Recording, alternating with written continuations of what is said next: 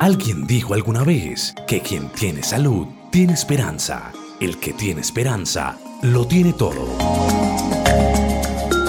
A partir de este momento, iniciamos La Salud en tu Hogar, el programa para conocer los mitos y las realidades de cada enfermedad en particular. La Salud en tu Hogar una producción de frecuencia 1940 AM para entender que nada nos puede hacer más ricos y afortunados que gozar de una buena salud. Dirige y conduce el doctor Héctor Manrique. Comenzamos.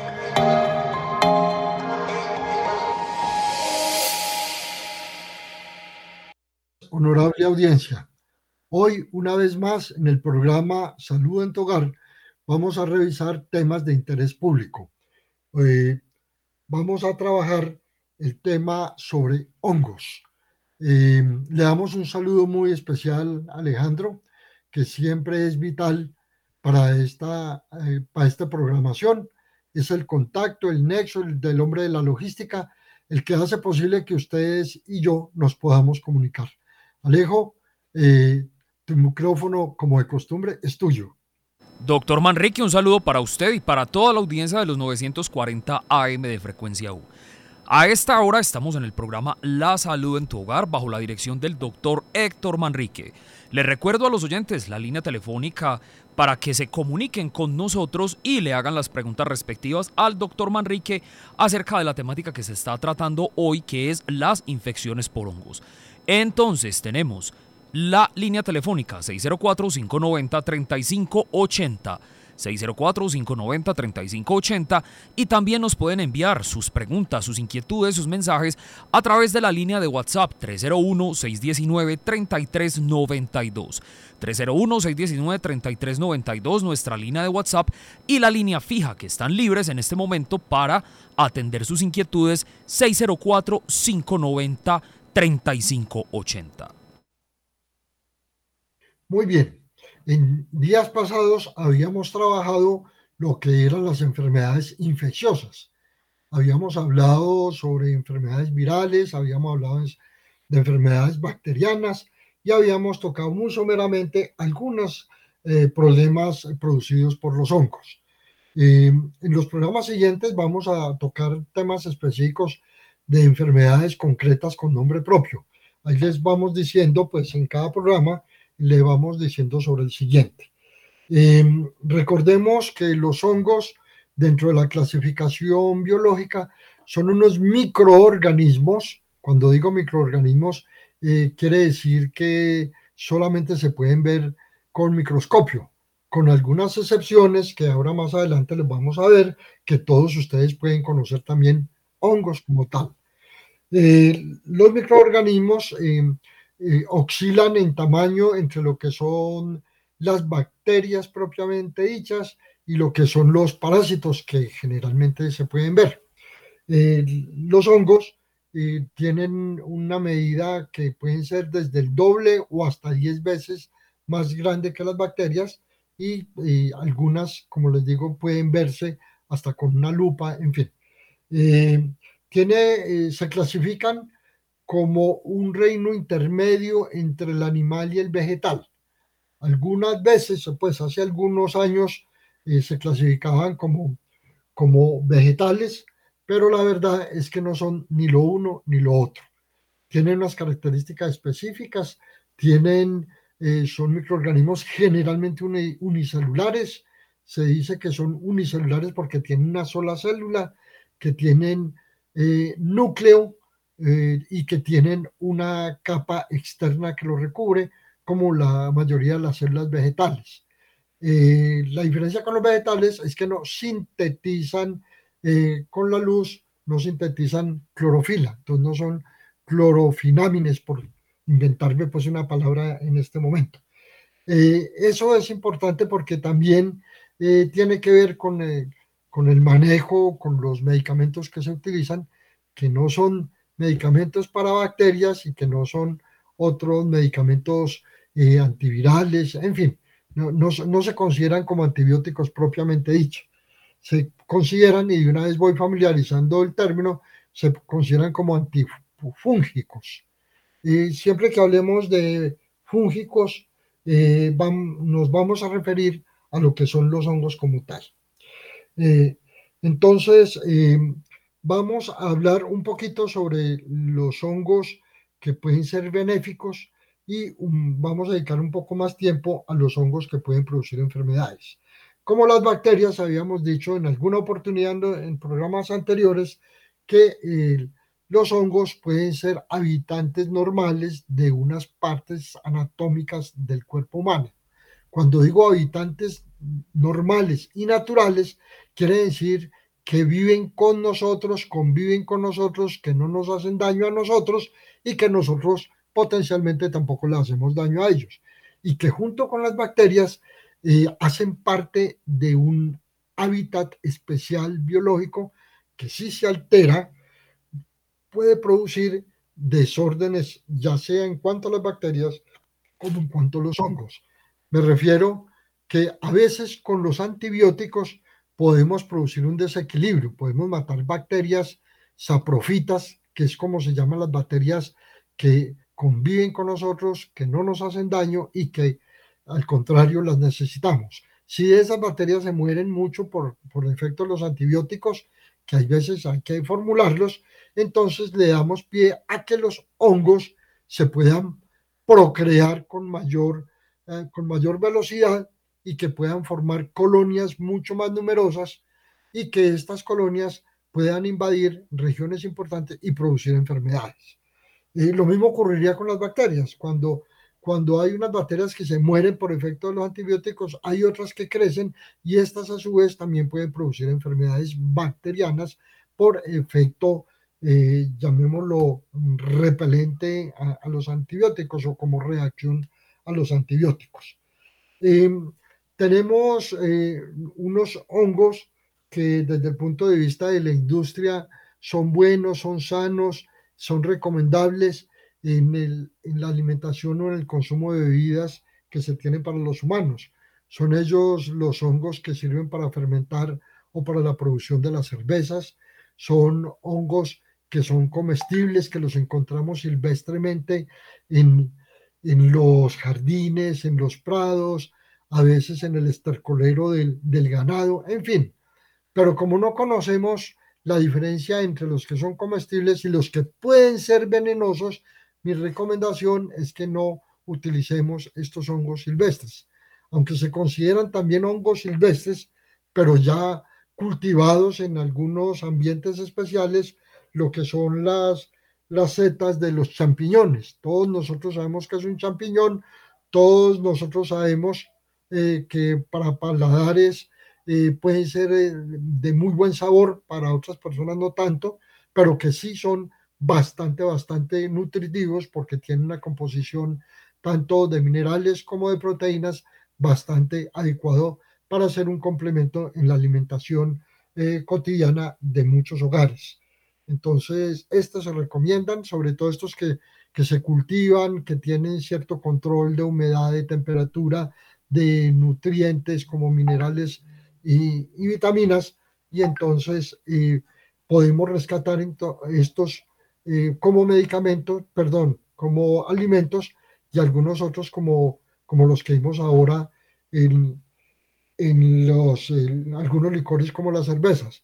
También es para rescatar algunos que en la producción del pan, también como en el caso de las levaduras, que sirven para darle mayor consistencia al pan, para darlo, darle esa sensación de crujiente del pan o de blandura que se deja deprimir, eso es derivado por las levaduras, que también son hongos, pero mire, mire la diferencia. Eh, cuando nos sirven mucho, también hay otro, otra cantidad de hongos que pueden ser perjudiciales.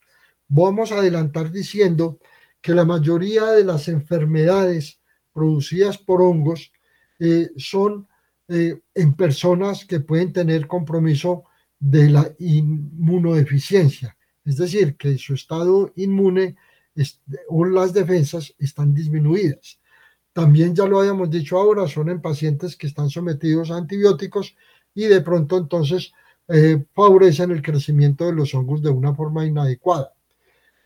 también puede ocurrir en, en situaciones especiales, en medios, en encierros, en casas que no se airean muy bien o que no se higienizan muy bien y sobre todo en las épocas de verano con las humedades. Eh, me voy adelantando diciendo que son enfermedades que se contraen mucho con las humedades y un ejemplo típico de estos es el pie de atleta, que lo vamos a mencionar en, algún momento. Eh, les recuerdo que están abiertos los, teléfonos y los micrófonos para cuando necesiten hacer alguna, alguna pregunta, pueden interrumpir, no hay ningún problema. Eh, yo tengo una guía y entonces no me, no me pierdo no me, eh, por las preguntas que ustedes hagan y al contrario, podemos ir complementando todo el programa con las preguntas. Así es de que en el momento que las tengan, los podemos, lo podemos ir contestando simultáneamente con el desarrollo del programa. Claro que sí, doctor. Ya tenemos una pregunta, pero antes de ir con la pregunta, le recuerdo a los oyentes la línea telefónica 604 590 3580 604 590 3580 y nuestra línea de WhatsApp 301-619-3392. Atendemos al oyente que eh, está por la línea número 2. Muy buenos días. Buenos días, les habla Guillermo Palacio. Don Guillermo, muy buenos días, adelante con su inquietud. Pues felicitaciones al doctor como siempre por su, Gracias, don Guillermo. su preparación tan profunda en estos temas. No, a una pregunta muy simple. Dado lo que el doctor ha explicado hasta este instante, eh, estos hongos eh, se pueden producir en el organismo, más que todo uno prevalecen en la parte externa, es decir, atacan la piel y lo demás, pero podríamos hablar de que hay hongos internos, se pueden producir hongos, digamos, en el estómago, en el tracto intestinal o no, y si estos hongos también pueden estar mezclados con la flora intestinal. Muchas gracias. Don Guillermo, muchísimas gracias por su participación. Eh, los hongos, como usted bien lo dice, eh, son generalmente de superficies externas. Los hongos están en el medio ambiente, nosotros estamos respirando hongos todo el tiempo, todo el tiempo. Y cuando hay un déficit de inmunidad, esos hongos sanos que están en el medio ambiente invaden los pulmones y pueden producir enfermedades pulmonares que pueden ser catastróficas y pueden ser mortales en este sentido, y la persona puede morir por una sobreinfección de hongos. Eh, muchas de las enfermedades que vamos a, hablar hoy son más de superficie externa como, como la piel, porque precisamente porque como estamos en el medio y nosotros el órgano más grande que tenemos después del circulatorio se llama piel, entonces es el órgano que está más expuesto a los hongos. Pero pueden, para responderle a don Guillermo, pueden invadir, cualquier órgano. Se invade, entran por la piel o entran por los pulmones, pueden llegar a la sangre y de la sangre pueden colonizar cualquier órgano. Eh, muy importante desde el punto de vista de riesgo, eh, el cerebro, el pulmón que ya lo había mencionado, el mismo corazón, el hígado y a veces el tracto digestivo. Pero en ese orden es el orden de gravedad cuando se presentan hongos. También tenemos hongos en el tracto urinario, tenemos hongos en, la, en la vagina, tenemos hongos en la cavidad oral, en fin, en cualquier parte puede haber invasión por hongos. Pero recuerde, convivimos con ellos, pero la gran mayoría de 100 mil clases de hongos que hay, solamente 100 pueden producirnos enfermedades. Y de esas 100, 40 son las las eh, familias más propensas a producirnos eh, invasión en el organismo, principalmente en la piel. Entonces, con la pregunta de don Guillermo, me adelanto para decir estas cosas que en cualquier parte del cuerpo podemos tener hongos, pero que se necesita que tengamos una condición especial para que los hongos nos invadan. En el caso de los pulmones, necesitamos también que aparte de la inmunidad, también tengamos de base una enfermedad pulmonar, por ejemplo un EPOC, que ya todos ustedes que me han oído saben lo que es un EPOC, que es la enfermedad pulmonar obstructiva crónica secundaria a al tabaquismo, generalmente, o a los ambientes contaminados, pero generalmente es, es al tabaquismo, ya sea que lo estemos utilizando directamente o seamos fumadores pasivos, cuando respiramos el humo, de personas que están muy cerca de nosotros. Adelante si hay alguna otra pregunta o si no continuamos. Sí, doctor Manrique, tenemos una pregunta de WhatsApp. Nos escribe el señor Luis Carlos Jaramillo eh, desde el municipio de Itagüí. Nos pregunta, doctor, muy buenos días. Eh, yo soy un eh, deportista muy recurrente, salgo a trotar todas las mañanas y me gusta mucho jugar fútbol. He notado que la sudoración a veces me produce en la parte inguinal y en las axilas eh, unas pequeñas placas cafés duras y creo que son hongos. Estos son hongos y si las personas, a ver, espérame un momentico, si hay personas más sensibles a los hongos que otras y si los hongos se pueden pegar de persona a persona. Muchas gracias. Interesantísimo, don Luis Carlos, su inquietud. Eh, yo no les sabría decir con toda seguridad si son hongos, pero es altamente probable que esas lesiones que usted acaba de escribir eh, sean hongos. A los hongos les gusta mucho las zonas donde hay vello, donde el vello púbico el vello axilar, donde hay pelo en general. Digamos que la, la rasuración eh, o el efecto pues, de rasurarse puede proteger de alguna manera la procreación de los hongos, porque nos les da el, el nido, si se permite el término, y tampoco hay la posibilidad de mucha humedad en estas zonas. Pero las ingles y las axilas son zonas que son, que son bastante, bastante preferidas por los hongos. Yo me atrevería a decir a don Luis Carlos sin estarlo viendo, pero que solamente por la descripción, que hay una posibilidad altísima, por encima del 75 al 80%, de que estos son hongos y vale la pena que consulte para que le manden el medicamento adecuado. Los hongos tienen una, una ventaja y a la vez una desventaja muy grande con respecto al resto de las infecciones, que para que sean muy agresivas se necesita un tiempo eh, superior al de las bacterias. Eh, y, segundo, que el, medicamento, los medicamentos, que no son ni muchos siquiera, que se, con el que se combaten los hongos, tienen bastante, bastante eficacia.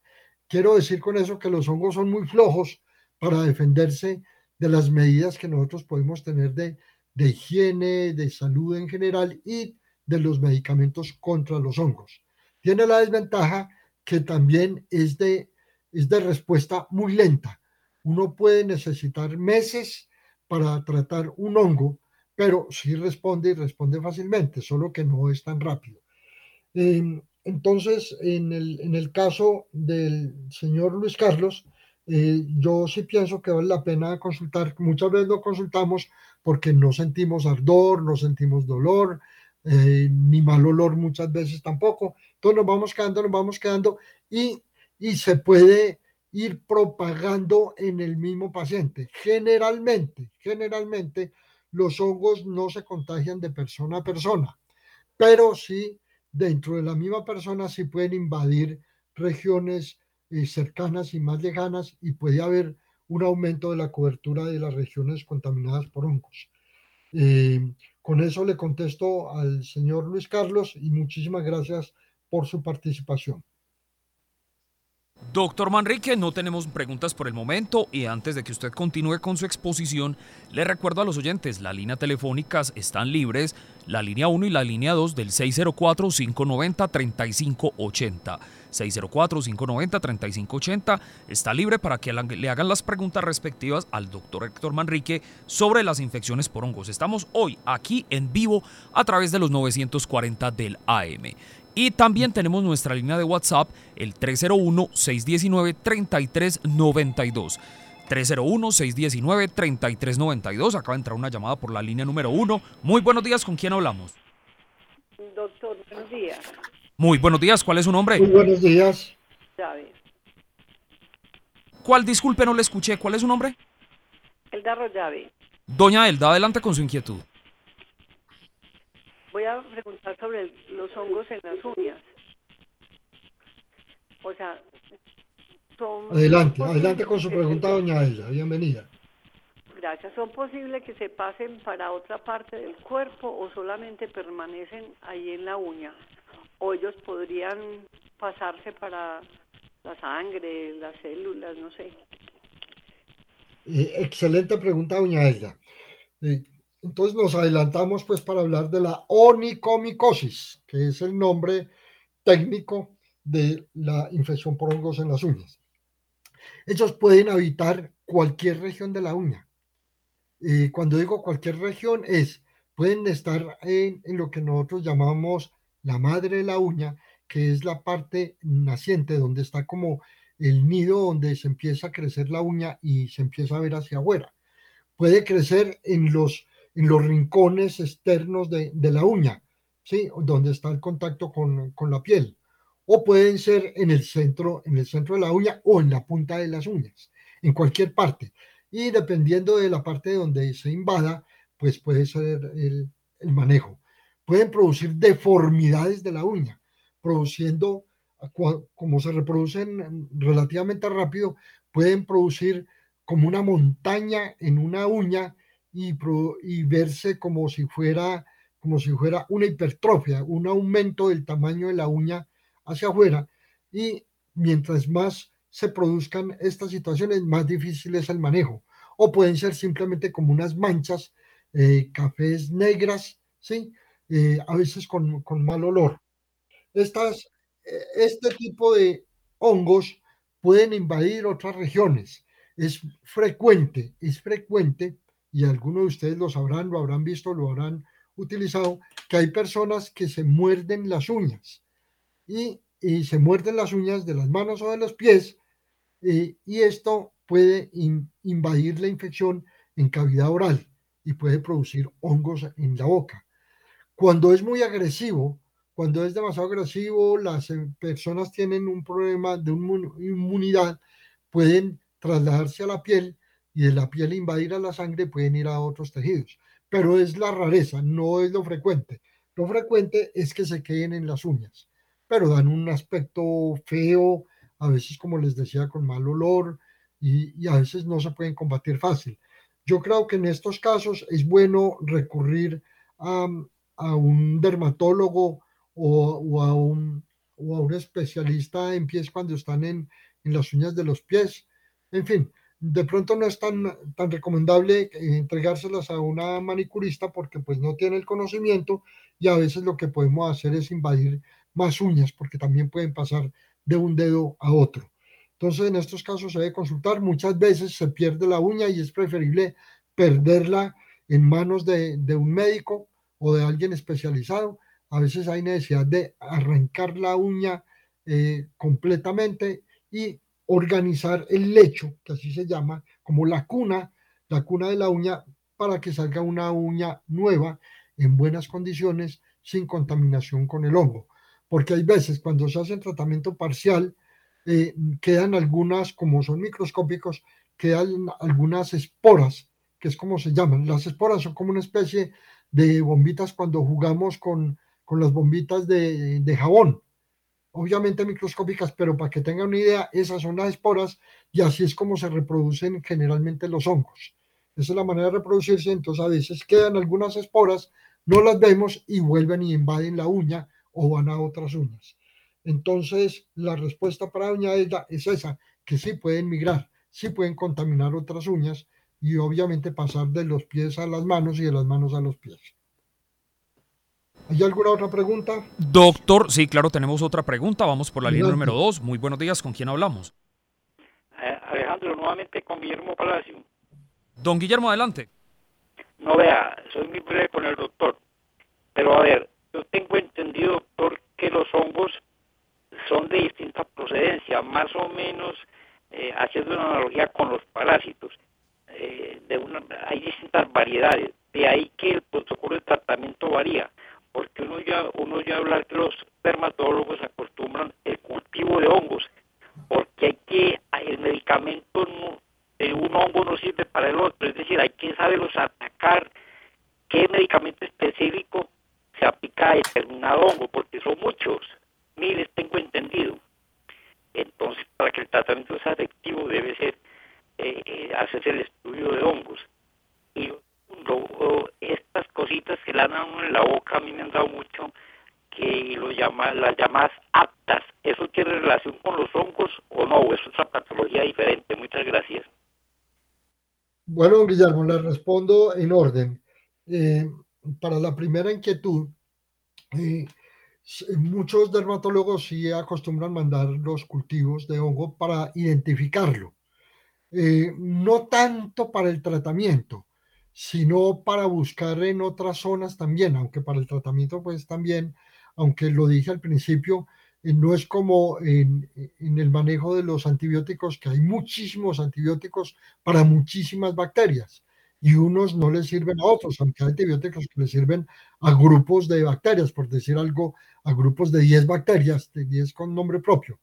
En los hongos son más poquitos los fungicidas, eh, a pesar de que pueden ser muchas clases de hongos, pero generalmente se combaten muy fácil.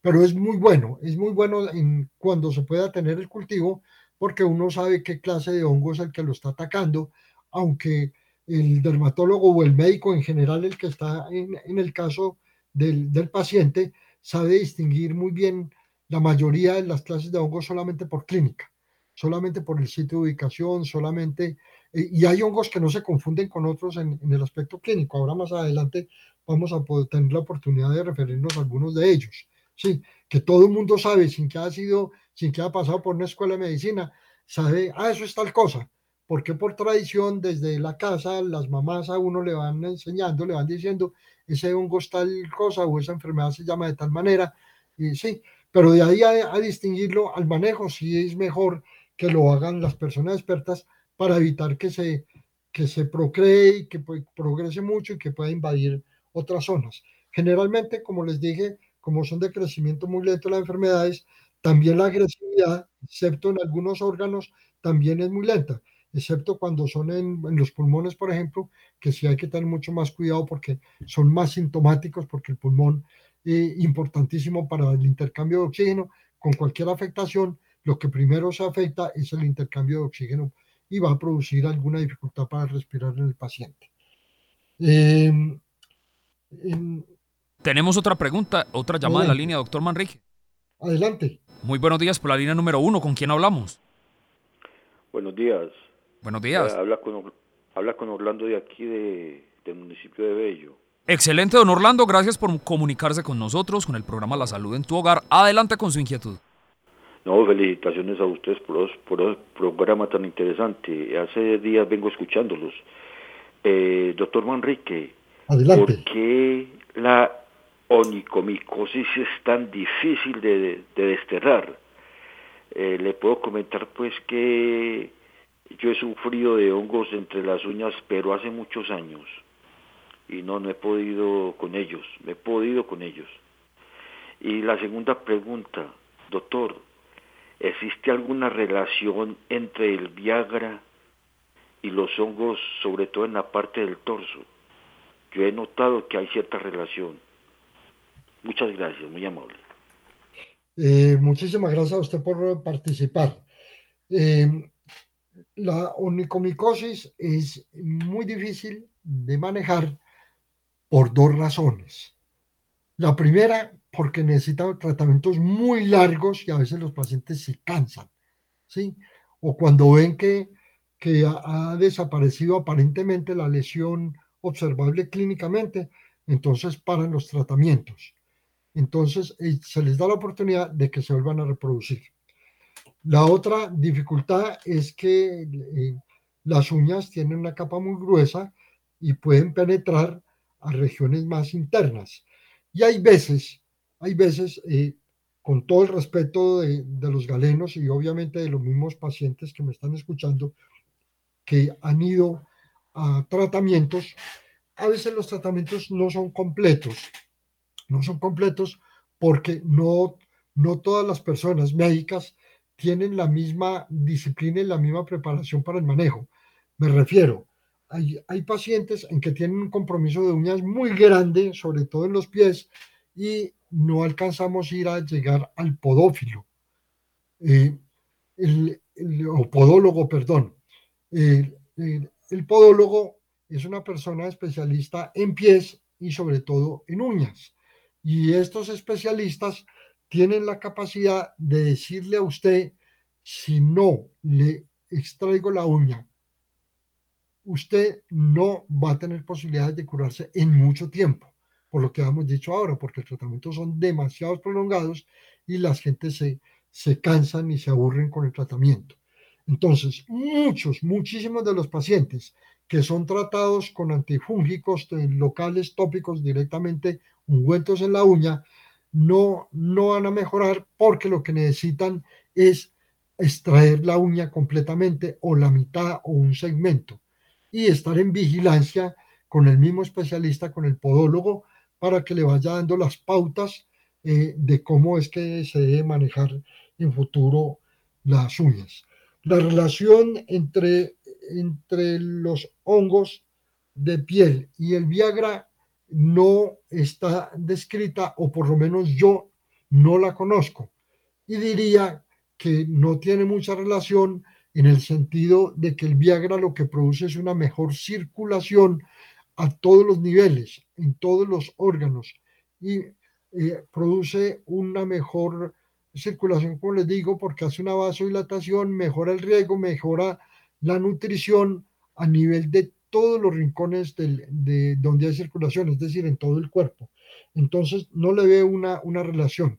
Hay que hacer una mejor observación para ver con qué puede ser. Sí, con jabones, con toallas contaminadas por uno mismo inclusive, porque se dejan esas zonas muy húmedas. Recordemos que el mejor amigo del crecimiento de los hongos es la humedad. Cuando no tenemos un adecuado secamiento, sobre todo entre los dientes, interdigitalmente, como nosotros decimos, este es el abono propicio para la procreación y el crecimiento de los hongos. Entonces lo invito para que observe, observe mejor. Pero de hecho, si ya tiene en el tronco o en algunas otras regiones, tiene hongos, estos muy seguramente no se van a quitar solos, muy seguramente, aunque a veces hay, hay espontáneamente alivios de, personas que tienen hongos de piel. Pero lo, lo genérico, lo más general, es que necesiten la atención de un médico y obviamente de, alguno o de varios medicamentos para eso. Pero las condiciones de higiene, y hablando de higiene del secado, son demasiado importantes. Las personas que tienen hongos no pueden compartir toallas con alguien porque se pueden contaminar. Recuerde que se contaminan se pueden pasar por esporas. Aunque las esporas están en el medio ambiente, nosotros también se las podemos transmitir a otras personas. Es muy frecuente que nosotros digamos, aunque no es real 100%, que nosotros cogimos el hongo en la piscina, lo conseguimos en el río, lo conseguimos en un baño, en una ducha pública, etcétera, etcétera. Aunque puede ser verdad, no necesariamente siempre es así, pero tengamos normas mínimas de higiene, de protección porque eso hace que nosotros tengamos una mejor salud. Si hay alguna otra pregunta, ah, se me quedó una pregunta de don Guillermo, y es la, los hongos en cavidad oral, lo que nosotros llamamos las aptas, generalmente eh, son colonias de cándida, cándida albicans. Se llama albicans por el color blanquecino que tienen estas aptas. Pueden ser de otro color, pero generalmente son blancas, son molestas, pueden doler, pueden poner a sangrar las mucosas, pueden sangrar los dientes con el cepillado, pues los dientes generalmente no, no sangran, sangran las encías, eh, puede haber invasión a nivel de, de la garganta, puede haber dolor de garganta al tragar, pueden ir más hondo por el esófago, pueden producir infecciones en el esófago y en ese mismo recorrido pueden llegar hasta el estómago y hasta el intestino. Hay invasión de cándidas muy graves en pacientes que están debilitados con la inmunidad, debilitados por los antibióticos. Nosotros los vemos muy frecuentemente en las unidades de cuidados intensivos o en pacientes que están en regulares o muy malas condiciones. Son, son, son pacientes con una enfermedad agresiva, sin el hongo ser muy agresivo, solamente por tener la deficiencia de las defensas, se comportan como tal. Entonces hay que tener mucho cuidado con con cualquier infección. Yo diría que aunque sea una cosa leve, debemos acudir para que nos ayuden. Si nosotros tenemos la ayuda de, los medicamentos apropiados, podemos bajar a la mitad del tiempo la evolución de una, de una candidiasis a nivel bucal. Con esto estoy adelantando parte del programa de hoy con esta serie de respuestas que estoy haciendo, me estoy adelantando y vamos eh, vamos adelantando en el programa. Si hay alguna otra pregunta, la podemos resolver o podemos empezar hablar de algunas enfermedades como tal. Claro que sí, doctor. Tenemos una oyente por la línea número 2. Muy buenos días. ¿Con quién hablamos? Doctor, con Blanca Lidia Gudel.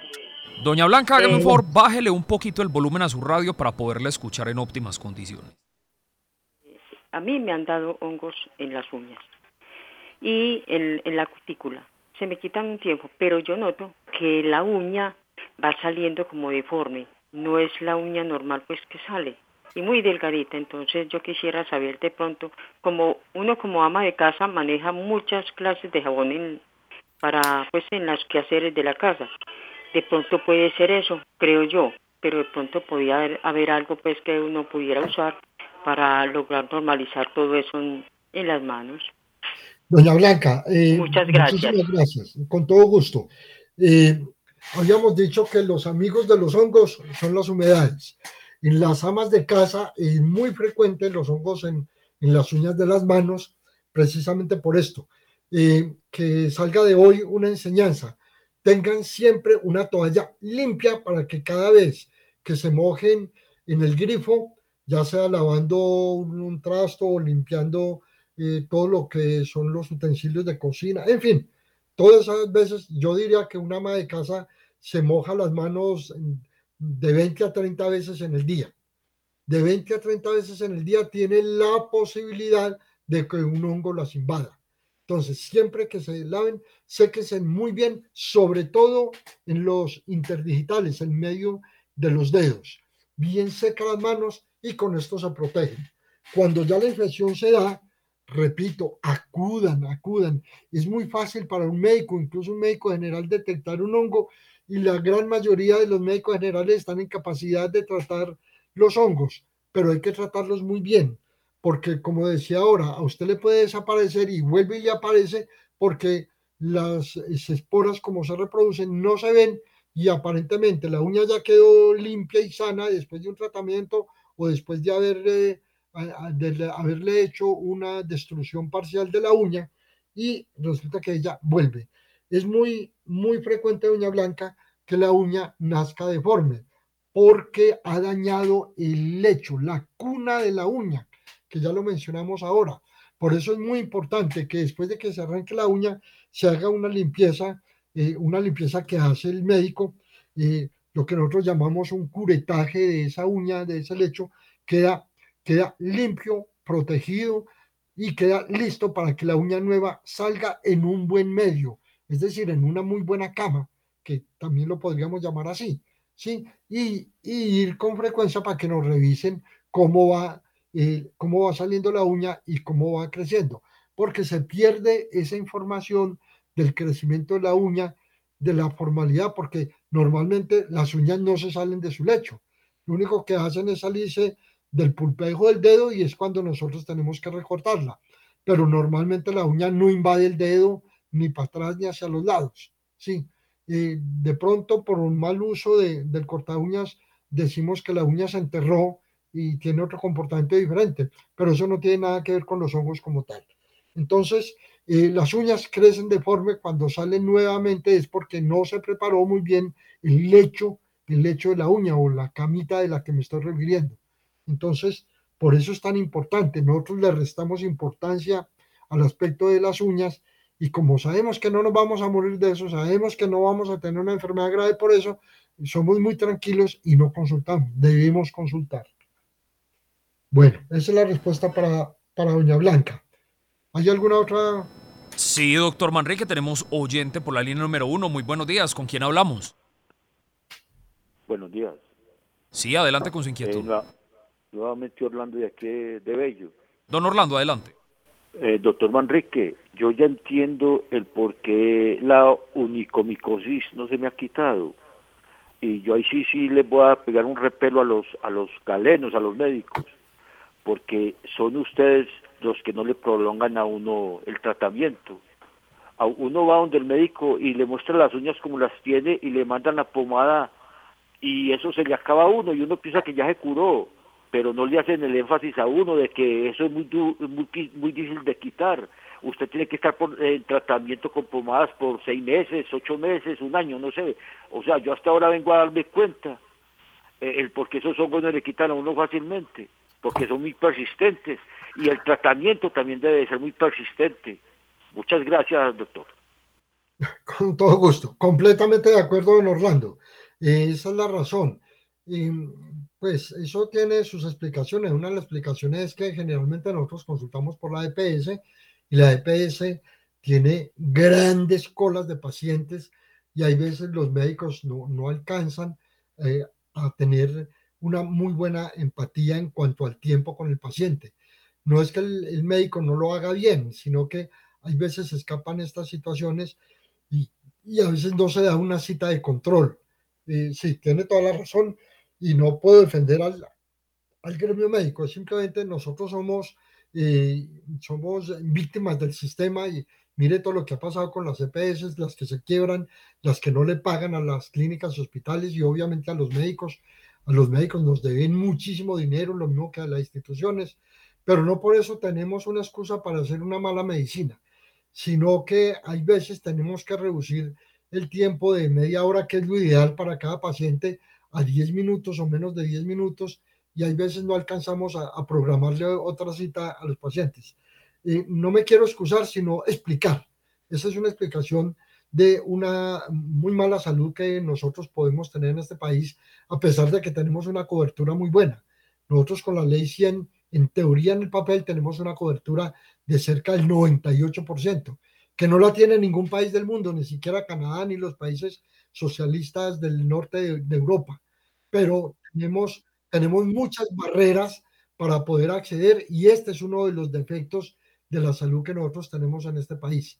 Eh, no, no quiero revolver pues situaciones especiales sociales y de política, pero, pero eso es lo que, lo que vivimos y generalmente no tenemos eh, la oportunidad, sino cuando tenemos una enfermedad grave, cuando tenemos un accidente, cuando tenemos que entrar por urgencias, ahí sí la medicina es extremadamente buena, definitivamente es muy buena cuando es eh, curativa, pero cuando es preventiva, no tanto. Necesitamos un cambio del enfoque de la medicina en este país.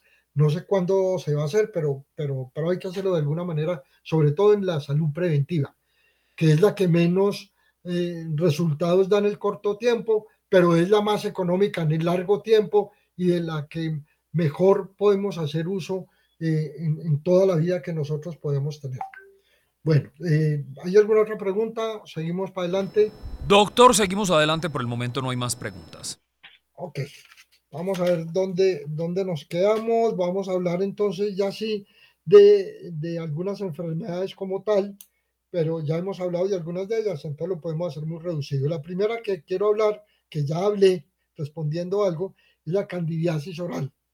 La candidiasis oral ya dijimos que era producido por la candida albicans, eh, que se presenta en la boca y puede llegar hasta el trato digestivo inferior, como es el estómago y, el intestino, el colon en general.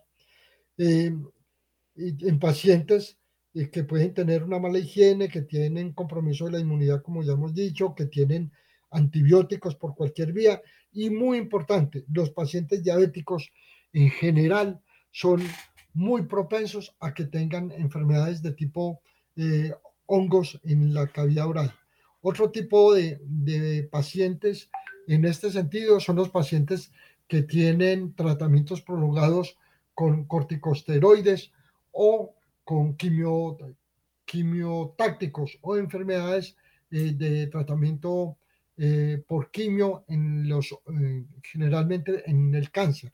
Estos pacientes muy frecuentemente presentan como consecuencia del tratamiento o como complicación invasión de, hongos de este tipo y producir la candidiasis oral.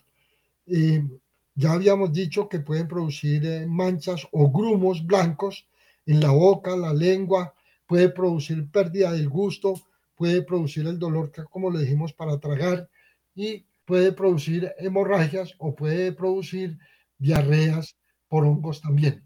Eso es más o menos el, lo que se presenta es muy fácil manejarlo, demasiado fácil, pero hay que porfiar en el tratamiento. Hay veces en personas con, que, con una infección muy, muy, muy prolongada o muy agresiva, necesita muchas veces que la alimentación sea por sonda nasogástrica porque no son capaces de tragar, no son capaces de deglutir o a veces con nutrición, es decir, por alimentos por vía venosa. Esto más o menos eh, así un, enfoque general de la candidiasis oral. Eh, si hay alguna pregunta, hasta ahí la hacemos o si no, seguimos con otro tipo de candidiasis. ¿Hay alguna pregunta, Alejandro? Doctor, tenemos una pregunta acá por WhatsApp, precisamente la estaba escuchando y vamos a escuchar lo que nos pregunta nuestro oyente Rigoberto de Jesús Mazo Mesa. Buenos días a consultorio médico. Buenos días, Rigoberto. Eh, bienvenido. Doctor, estos puntos que le salen a uno en las uñas y que van muchas veces creciendo o van saliendo al crecimiento de la uña, ¿eso es un hongo o qué puede ser eso, doctor? Muchas gracias. Eh, los puntos oscuros, los puntos negros, los puntos cafés, eh, generalmente son, son hongos, pero puede haber algún otro cambio en la presentación normal de la uña, en el brillo, en la consistencia eh, de la dureza o, blandura de, la uña, que tienen que ver con los nutrientes, que tienen que ver con déficit de, de, vitamina C o de cualquier otro tipo de nutriente o de minerales eh, que pueden producirlo pero los puntos generalmente son el comienzo de un hongo. Entonces hay que, hay que consultar con el dermatólogo o con, o con algún otro especialista, dependiendo de la región donde se encuentre, porque pueden ser. Cuando vemos que esos puntos van creciendo en tamaño o van aumentando en número, generalmente casi el 95% con seguridad son hongos y es mejor tratarlos a tiempo para evitar las deformidades grandes de las uñas o de que se pasen de unas uñas a otros.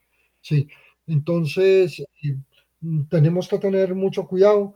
La respuesta es sí, don Rigoberto, generalmente es por hongos. Muy bien. ¿Alguna otra pregunta o seguimos? Continuamos, doctor, con la exposición. Bueno, eh, otro tipo de candidiasis muy frecuente es la candidiasis vaginal. Yo creo que aquí van, se van a presentar muchas preguntas porque la candidiasis vaginal es muy frecuente entre nuestras damas. La cándida como en la boca como en la vagina pueden ser normales.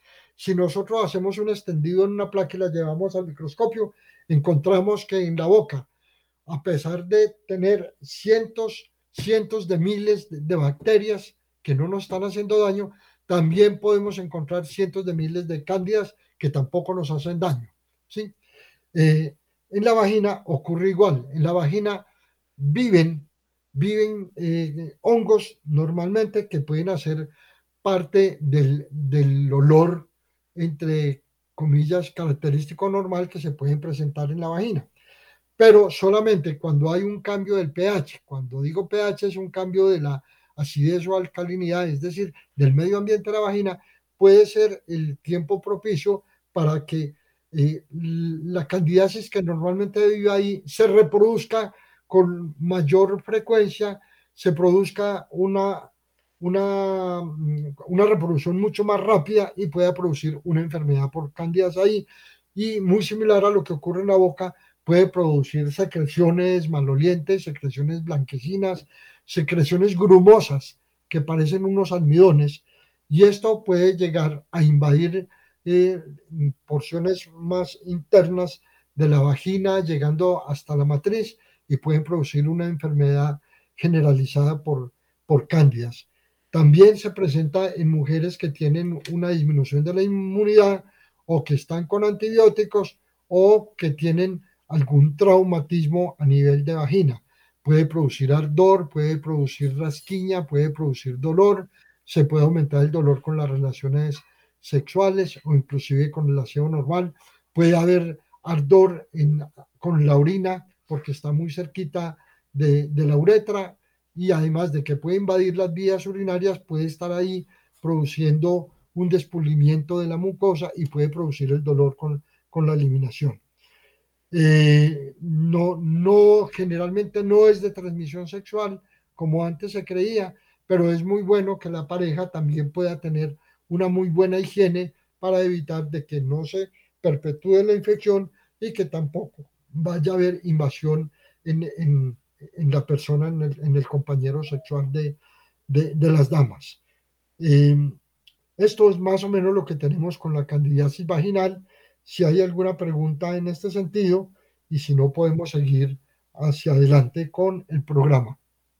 Doctor, adelante con la exposición. Bueno, tenemos entonces en tercer lugar lo que nosotros llamamos el pie de atleta. El pie de atleta se llama así porque se presenta en los deportistas con muchísima frecuencia. También se llama tinea pedis y es la lesión que se presenta en el despulimiento entre los dedos o en el dedo mismo, que puede, se puede producir como una herida longitudinal, aparentemente, que da mucho, mucha rasquiña, mucho prurito, puede producir ardor muchísimo, muchísimo, y cuando es muy grande la lesión puede producir mal olor también. En el 90% de las veces de este tipo de lesiones son por hongos, así no veamos los hongos. Se, se aumenta, se pasa de un pliegue eh, interdigital a otro y puede producir incapacidad también porque cuando estamos haciendo el deporte eh, se puede, puede producir dolor y puede disminuir el rendimiento. Esta, la contaminación del pie de atleta, se hace ahí sí, generalmente en los baños, en las duchas públicas de los gimnasios o de los estadios, y esta es la mayor fuente de producción. También, como en el caso de las, de las damas en la cocina, también se da por falta de una precaución de secado. No secamos bien los pies, nos ponemos a veces no le echamos el, el, talco, el, talco, nos ponemos las medias y los zapatos y seguimos en la vida cotidiana y ahí va empezando a crecer el hongo porque le, le dejamos el caldo de cultivo. Se llama caldo del cultivo al ambiente, ya sea de bacterias, en este caso de hongos, donde tiene todas las posibilidades. Es como nosotros cuando tenemos la cocina llena, la nevera llena, tenemos el cultivo para tener una buena alimentación, una buena nutrición. Lo mismo ocurre con las bacterias y los hongos. Si ya tenemos la humedad, recuerda que la humedad no viene sola, la humedad también tiene nutrientes para los hongos. Los hongos se nutren eh, muy parecido a como nos nutrimos los, los humanos, por absorción. Nosotros llevamos los alimentos a la boca y por absorción en el trato digestivo pasan a la sangre los nutrientes y de ahí a los órganos. Exactamente igual, así se nutren los hongos, por absorción.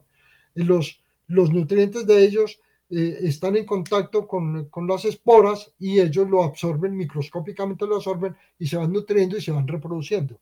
La mayor función de los humanos y de los microbios es que cuando están bien nutridos se puedan reproducir violentamente o violentamente me refiero a que lo pueden hacer de una manera eh, progresiva desde el punto de vista geométrico, que no eh, una, una sola célula no reproduce una adicional, sino muchas adicionales, y estas a su vez son de un crecimiento muy rápido. Es el mismo comportamiento que tienen las células de los hongos, de los eh, cánceres inclusive.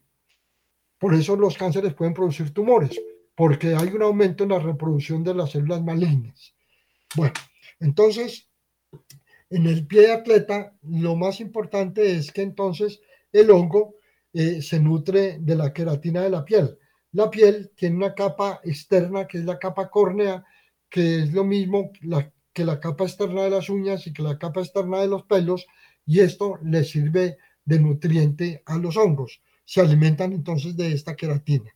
Entonces, este mismo tipo de hongos puede producirse en la piel, en el cabello y en las uñas mismas, produciendo todos los síntomas que yo les acabo de describir. Producen una descamación, cuando es en el cuero cabelludo, pueden producir lo que nosotros llamamos eh, la, una especie de caspa, que es lo que se llama la dermatofitosis o tínea, que se puede producir no solamente en la piel, sino en el cuero cabelludo. Y lo mismo en las uñas. Son de la misma familia este tipo de hongos los que producen la, eh, la enfermedad de la piel, las uñas y el cuero cabelludo.